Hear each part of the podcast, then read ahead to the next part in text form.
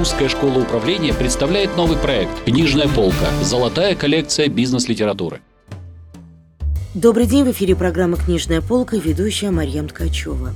В нашей программе ведущие тренеры Русской школы управления делятся с читателями информацией о книгах, которую они рекомендуют к прочтению. И сегодня у нас в гостях Наталья Сторожева, генеральный директор Центра развития бизнеса и карьеры, тренер Русской школы управления. Здравствуйте, Наталья. Здравствуйте, Мария. Сегодня с вами мы затронем очень интересную тему и потрясающую книгу. Э, кстати, книгу также преподавателя Русской школы управления, автору которого, если не ошибаюсь, 30 э, книг по разным темам, включая психологические, конечно же, по бизнес-тематике. Это Наталья Смаукина. Да, действительно, Наталья Васильевна удивительный человек, у нее потрясающий опыт, э, она невероятно тонко чувствует вещи, связанные с бизнесом, с психологией. На ее семинарах всегда аншлаги, и книги ее люди буквально э, разбирают в книжных магазинах. Книги ее практически невозможно купить э, уже через несколько месяцев после выхода. Именно поэтому выбор пал на одну из книг Натальи Васильевны. Да, и книга называется «Эффективная мотивация персонала при минимальных затратах». Ну, как интересно. Да, Это как раз э, да. сейчас, по-моему, очень актуально. Тема более чем актуальна сейчас сейчас, и для меня эта книга еще очень дорога и важна тем, что Наталью Васильевну я считаю своим наставником в области преподавания, и эту книгу у меня есть с ее авторским автографом, я держу ее на своей приятно. книжной полке, да, среди самых-самых дорогих, значимых и любимых книг. Если говорить о теме, о, о мотивации за минимальные затраты, или, как сейчас модно говорить, мотивации без бюджета, то, мне кажется, ни один руководитель не откажется от а, того, чтобы узнать приемы, какими способами, какими техниками и методиками можно воспользоваться сейчас в наше не самое простое время для того, чтобы поддержать свою команду, как-то мотивировать свой коллектив и а, помочь своей компании выжить и выстоять в наше непростое время. Я знаю, что книга начинается с цитаты Клауса Кабьела «Одной только хорошей зарплаты вы никого не удержите». Э, в книге Натальи Васильевны Смалкиной есть информация о том, как, э, собственно, удержать, если нету одной хорошей зарплаты. Вы знаете, да, и рекомендаций очень много, советов очень много. А, ключевое, с чего а, Наталья Васильевна предлагает начать любому руководителю, это с анализа того, какие именно мотиваторы, какие важные точки воздействия есть у тех людей, которые работают в компании. Дело в том, что деньги – это, конечно, важный мотиватор. Понятно, что на работу люди ходят не только ради удовольствия. Ну да, но... чтобы подойти к банкомату. Да, потому что, потому что у всех есть дети, семьи, ответственности, обязанности, и современное общество, оно, его сложно представить альтруистическим и без денег. Да? Мы живем в то время, когда деньги имеют значение. Но одними только а, деньгами удержать людей совершенно точно нельзя. Дело в том, что есть масса других потребностей. Люди хотят а, самореализации, люди хотят признания, люди хотят профессионального уважения, люди хотят испытывать гордость за свой труд. И а, эти факторы совершенно нельзя сбрасывать со счетов. А, для других людей очень важна стабильность, важно чувствовать себя частью команды, важно ощущать себя в коллективе и в процессе какого-то важного, интересного, увлекательного ну, дела. То есть каждый человек имеет свои потребности. У каждого И исходя из этих есть, потребностей конечно. формируется некая мотивация. А вот скажите мне, пожалуйста, как, какие возникают трудности в разработке системы мотивации персонала? Ведь компания большая, если компания большая, людей много. И здесь уже понять потребности каждого работника, если их там тысячи. Мария, ну вы практически, задавая вопрос, вы практически на него уже ответили. Дело в том, что в маленькой компании, в которой работает, скажем, человек 30 или 50, ситуация стоит гораздо проще, потому что в компании, где каждый на ладони, практически для каждого человека можно создать какую-то индивидуальную систему мотивации, какую-то тонкую настройку но в коллективе, в котором работает 300 человек или 500 человек, индивидуально настраивать что-либо крайне сложно. И мотивационные схемы в больших компаниях – это, как правило, а, такие механизмы, скорее, да, нежели тонкие настройки, которые охватывают целые подразделения, большие группы. И э, учесть индивидуальные особенности каждого человека, работающего внутри какого-то коллектива, пусть небольшого отдела, например, очень-очень сложно. И поэтому от людей, которые разрабатывают мотивационные схемы, требуется и мудрость, и знание, и, наверное, изобретательность, и даже, я бы сказала, творческий подход, потому что сочетать в себе, с одной стороны, а, финансовую прагматичность, с другой стороны, а, житейскую мудрость и, наверное, еще не упустить из виду какую-то изюминку и какую-то индивидуальность, это достаточно сложно. Но, тем не менее, это возможно. Ну, давайте вот с этого места поподробнее мы с вами разберем, какие есть мотивационные инструменты, ну, на вскидку, хотя mm-hmm. бы какие-нибудь, которые может э, использовать компания. А что, что говорит об этом Наталья Самоукина? Ну, во-первых, в любой команде, какой бы она ни была, там 20 человек, 200 человек или 2000 человек, всегда есть а, ключевые или золотые сотрудники. И от этих людей в целом зависит стабильность компании, ее будущее, ее развитие, потому что э, не все люди являются носителями корпоративных знаний, корпоративных технологий. Есть какая-то э, группа золотых сотрудников. В первую очередь нужно прорабатывать мотивационные программы именно для этих людей, чтобы удерживать их в компании, чтобы э, делать их работу более комфортной и с точки зрения мотивации помогать им работать результативнее. Потому что если ваша компания удерживает вот этих золотых сотрудников, это означает, что какая бы текучка ни была и как, какие ни, э, с какими кризисами не сталкивалась бы компания, э, насколько она увеличивалась или сокращалась, в период этих кризисов, вы все равно сможете сохранить ее уникальность и индивидуальность до тех пор, пока работает у вас, пока в компании сохранен золотой фонд. Вот золотой фонд, э, что, какими компетенциями надо обладать, чтобы быть золотым сотрудником? Например, ну, компетенции могут быть очень разные.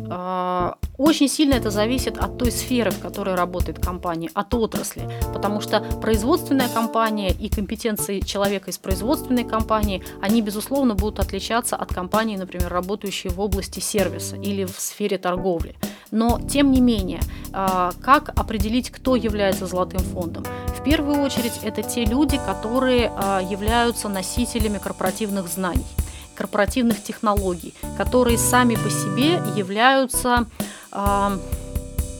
то есть зажигалками такими внутри. Не столько зажигалками, опорами, да, то есть несущая конструкция. Да, вот если вы сохранили несущую, несущую конструкцию в компании, то надстройку вы потом можете сделать э, и новыми людьми, и обучить новых людей. Но если вы потеряли несущую конструкцию, то вам придется, по сути, строить компанию заново. Э, вторая важная компетенция – это лояльность к руководителям, лояльность к коллективу, лояльность к бизнесу в целом.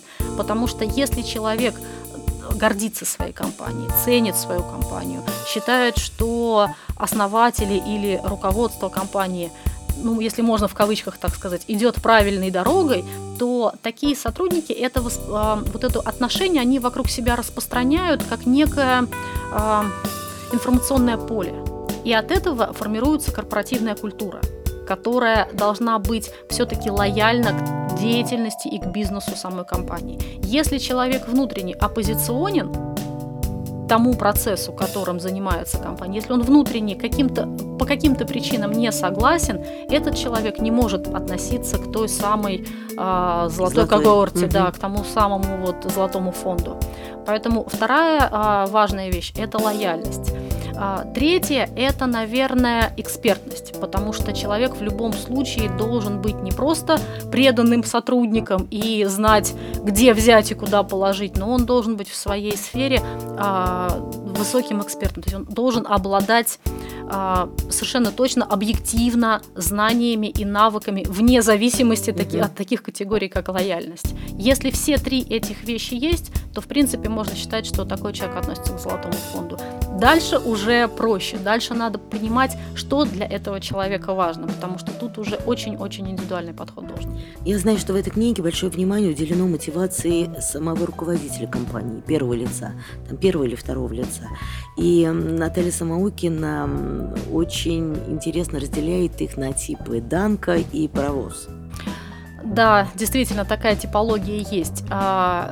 Те люди, которых а, условно называют Данка, это люди, которые ассоциируют себя со своим бизнесом и считают, что компания – это их проекция, дело всех, всей э, жизни, и что компания – это продолжение их самих. Такие люди крайне сложно э, продают свои компании или э, объединяются с кем-то. Для них это психологически почти невозможно. То есть, если мы, например, вспомним э, вот этот персонаж Данка, это, если не ошибаюсь, старуха из Иргиль Горький, он вырвал свое сердце, и поднял осветил его путь и осветил людям, путь да. людям.